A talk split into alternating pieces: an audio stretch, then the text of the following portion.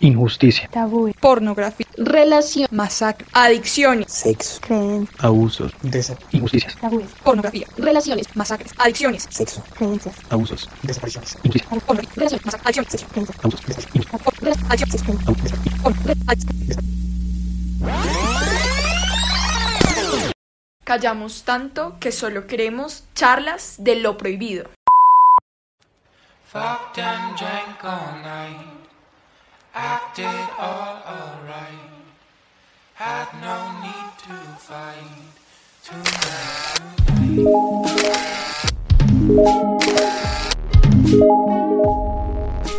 Oye, muestra un poquito más. No, no más.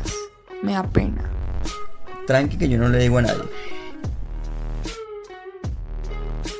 Bienvenidos una vez más a Charlas de lo Prohibido, donde Sebastián Pinto, Alejandra Moreno y yo, Paola Beltrán, en esta ocasión hablaremos de un tema que se ha vuelto cotidiano en esta época de cuarentena, que es el sexting. Y antes de que entremos en materia, quiero hacerle una pregunta a ustedes dos. Primero a ti, Alex. ¿Alguna vez te han pedido el pack? Por supuesto, muchísimas veces, pero algo gracioso que a mí me pasaba era que yo nunca me daba cuenta que me estaban pidiendo el pack. Es decir, a mí me decían, ven, mándame una foto, que tienes puesto, cómo estás hoy. Y yo pues súper casual me tomaba una selfie sonriendo y me decían luego, no, pero mándame otra. Y yo me mandaba otra, me tomaba otra foto sonriendo y no entendía lo que me estaban pidiendo. Yo creo que los chicos pensaban como, ay, esta niña solo está jugando conmigo, se está haciendo la difícil. Pero no, o sea, realmente nunca me había dado cuenta. Ale, aleja imposible. y, y tú, Pau, ¿cuántos nudes has enviado? No, Sebas, ¿qué te pasa? Desde luego que ninguna vez. Pienso que este no es el espacio prudente para estar revelando mi intimidad y menos con cualquiera que se me aparezca. Bueno, bueno, digamos que sí, pero entonces cuéntenme cuántas veces a ustedes un hombre les ha enviado pack. A mí solamente una vez, y no fue porque yo quisiera, literalmente un tipo desconocido me envió un snap de su pene y pues qué trauma, yo tenía como 14 años, fue horrible. Uy. Y a ti, Pau. Bueno, en realidad lo mío fue muy casual porque haciendo prácticas de la universidad conocí a un chico y empezamos a hablar súper normal por WhatsApp y bueno, al transcurrir del tiempo nos hicimos amigos y un día me escribió como, oye, mira que tuve un sueño sexual contigo y me envió su pack. Qué feo. Pero, o sea, ¿te lo envió así de gratis? ¿Tú, qué le dijiste? No, desde luego fue absolutamente incómodo porque estábamos hablando normal y yo le dije que no le pusiera cuidado a esos sueños, que simplemente los dejara pasar. En realidad pensé en bloquearlo, pero no me quise ver como inmadura o algo así. Y después de un tiempo me escribió como, bueno, ¿y tú qué me envías? Y yo le dije como, toma tu pack. Y le dije, no mentiras, obviamente no le dije eso. ¿Así? Le- no le dije nada y ¿No ya no lo que no? ¿No bloqueé. que no? Bueno, Sebas, pero el que tanto pregunta poco quiero co- contar, así que cuéntanos tu experiencia con esto, no te quedes calladito. Bueno, primero, yo no puedo decir que soy tan santo como ustedes. Acá Ah. las vírgenes del sacramento. Ay, ya no. ¿Qué tal? Porque eh, yo, yo sí he recibido y también he enviado packs. No, no le he hecho como, como esos tipejos que a ustedes les pasó, que se los envió así sin consentimiento alguno, eso no lo he hecho. Pero yo sí puedo decir también que me han enviado y que he recibido esto, esto, este contenido sin pedirlo o sin siquiera esperarlo. Aunque sí quiero resaltar que no lo volví a hacer. Porque lo que decía, lo que decía Pau, he aprendido que, que mi intimidad no se debe ir mostrando así como así a cualquier persona. Mm, ah, bueno, Sebastián. Pero bueno, eh, ya para entrar en profundidad para todos nuestros oyentes, aunque muchos conocemos el término sexting, eh, pues hay que definirlo literalmente, ¿no? Este se define como el intercambio de videos o mensajes sexualmente explícitos a través de medios electrónicos que en su mayoría se realiza a través de teléfonos inteligentes.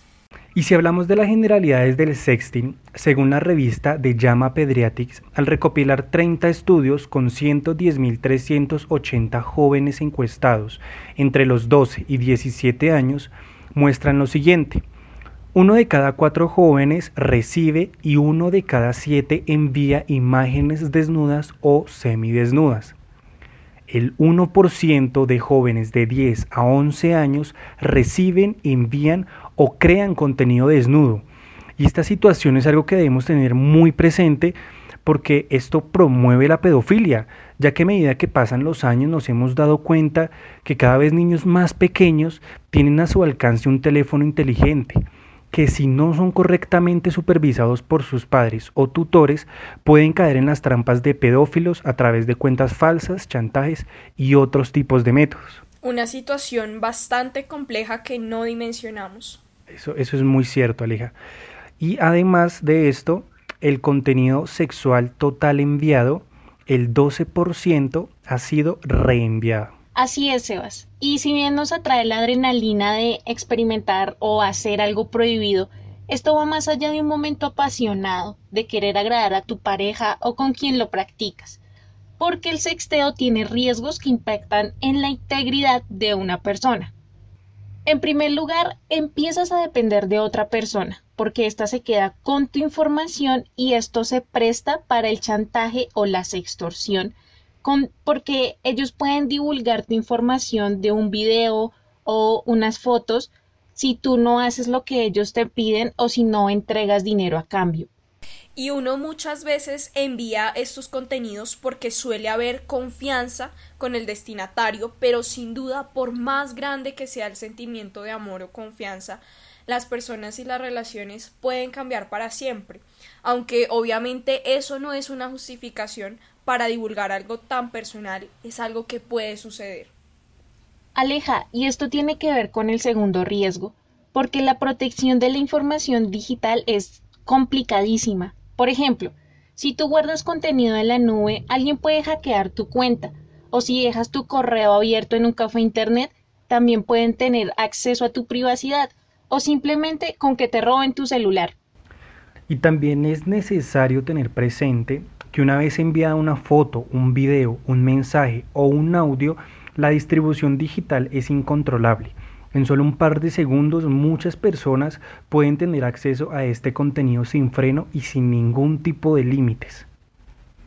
Desde luego, todo esto puede propiciar el cyberbullying si una imagen se hace pública en Internet. Bueno, y sumado a lo anterior, hay estudios que comparan las consecuencias cognitivas entre la pornografía y el sexting como similares.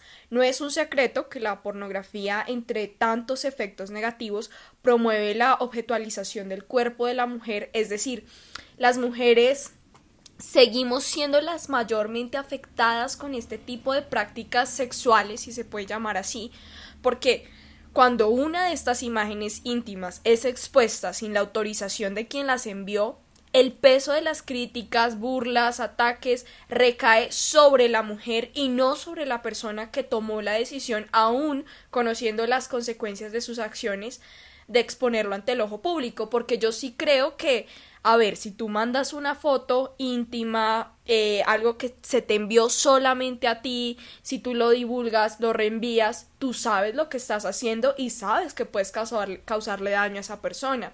Entonces necesitamos entender que el mayor problema en este caso es que difundieron una foto mía sin mi permiso. Si yo envié la foto, si me dejé llevar, no es una excusa para que por venganza me difamen. Y esto tiene que ver con ese machismo estructural en el que se ataca a la mujer, pero el hombre está protegido a pesar de estar haciendo algo ilegítimo y aún de mayor gravedad porque está dañando a otra persona. Y esto Jaime Garzón lo sabía muy bien. Fíjense cómo estamos de extraviados en la realidad, cómo es de absurda nuestra lógica en la realidad, que cuando un hombre tiene tres novias es el putas. Y si la niña tiene tres novios es una puta. sin desconocer que del mismo modo hay hombres que también son afectados con la misma situación. Tampoco es una excusa. Y como hombre me he dado cuenta de este reenvío de contenido entre ellos mismos. Y más que por un hecho de venganza, Aleja, lo hacen por cierto tipo de ego y orgullo, demostrar a los otros que supuestamente tienen mujeres detrás de ellos y a su fácil alcance. Y es bastante grotesco escuchar la manera en cómo se refieren a estas chicas y el modo en el que expresan sus intenciones con ellas. Y desde mi posición quiero dar un mensaje de alto a esto. No es normal burlarse, no es normal difamar, no es normal utilizar el lenguaje obsceno para referirse a ellas y no es normal enorgullecerse de tener estas imágenes. Si alguna mujer, por alguna razón, cualquiera la que haya sido, decidió enviarte este contenido, como mínimo hay que mostrar respeto guardándolo para uno mismo y no como meme que comparto con todo mi círculo social. Me encanta lo que dices, Sebas, porque desde luego ninguno de nosotros estamos exentos de que nos envíen imágenes de contenido sexual, pero sí tenemos el poder de no hacer parte de esa cadena que afecta el buen nombre y la dignidad de otras personas. Podemos evitar herir emocionalmente a la persona que está siendo objeto de difusión sin consentimiento. Además, muchas personas no conocen que esto tiene implicaciones legales. Y en el caso específico de Colombia, esta se reglamenta en la ley 1273 del 2009 del Código Penal, donde hablan de la protección a la información de datos en el artículo 269 indica que conlleva a condenas desde los 4 hasta los 8 años de prisión y una multa de 100 hasta 1000 salarios mínimos. Técnicamente podemos hacer todo lo que queramos, tenemos la libertad de hacer lo que nos plazca, pero aún así no todo nos conviene.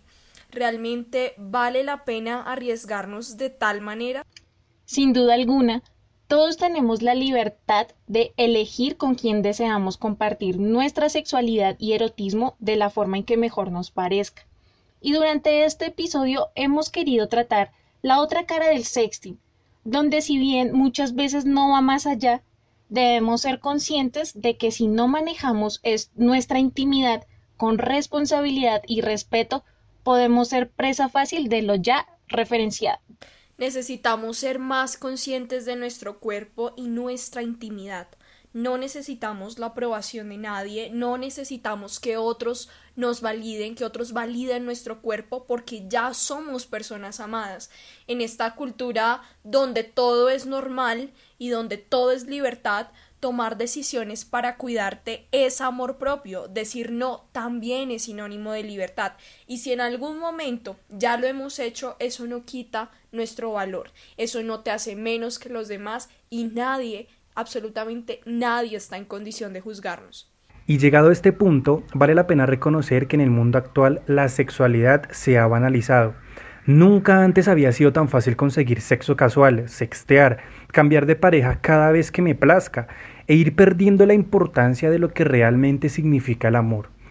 Porque en muchas ocasiones decidimos entregar nuestra propia intimidad por quizás no perder el amor de otra persona, por temor a que nuestra pareja nos abandone y por demostrar que somos capaces de dar esa llamada prueba de amor. Y hemos olvidado que el verdadero amor sabe esperar que trasciende de los propios deseos y donde el amor verdadero es el marco perfecto para vivir la sexualidad. Bueno, y yo quiero que nuestros oyentes nos cuenten su opinión a través de nuestro Instagram, arroba charlas de lo prohibido. Ahí estaremos también conociendo su punto de vista acerca del sexting. Muchísimas gracias por haber llegado hasta este punto. Esperamos que esta información les haya sido muy útil. Saben que también cada miércoles estamos subiendo un nuevo episodio aquí en arroba charlas de lo prohibido. Entonces nos escuchamos el próximo miércoles. Un abrazo para todos.